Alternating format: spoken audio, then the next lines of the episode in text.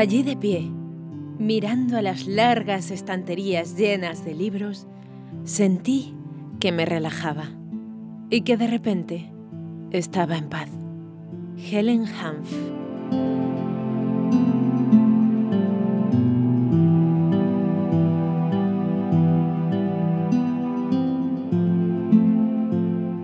Volver con las palabras a lugares.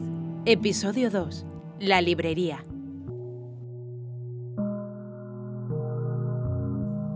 Te hablo N volviendo a un lugar que conecta como pocos con todos los lugares del mundo.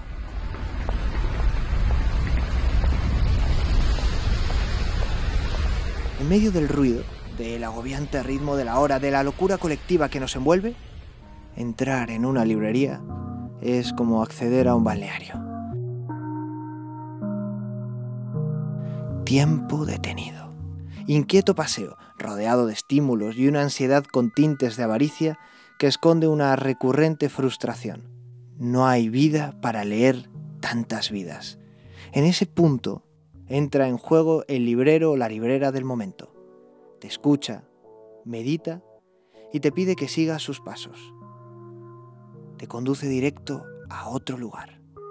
Al final de la ruta, concluye con un cómplice. Ya me contarás qué tal.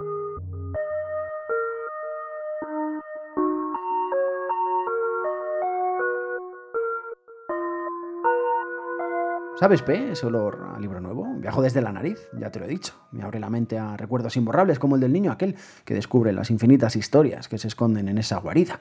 Lugar para unos pocos privilegiados, desconocido para la inmensa mayoría de los mortales, pero refugio suyo. Escondijo desde el que ponerse la capa de superhéroe, coger la lupa de detective o convertirse en el protagonista de una historia, de una historia de amor proscrita.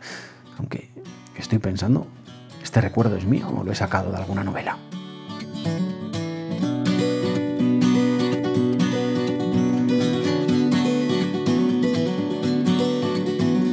Para mí una librería es una especie de puerta por la que escapar de la realidad que a menudo es tan cruda como en estos momentos nos está haciendo notar.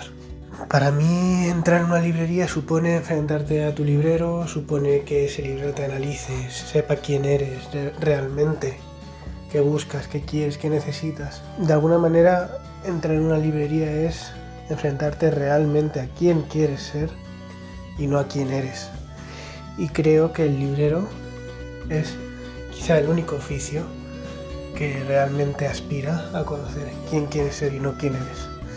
Solo por esta suerte de idealismo, ya me parece, que perder el acceso a las librerías durante todo este tiempo ya corre en perjuicio nuestro.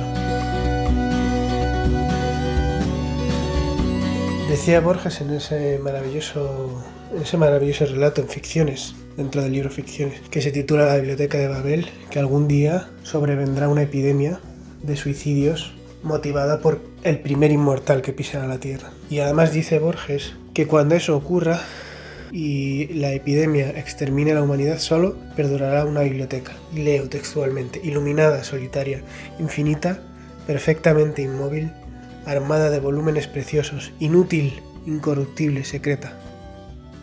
Estoy muy de acuerdo con todo eso. Carlos Mayoral, escritor. Contrapoder es la lucha de la memoria contra el olvido. Milan Kundera. Lugares, un podcast de NIP para verbalizar lo especial de lo habitual y tal, con Sergio Pascual y Sergio F. Núñez.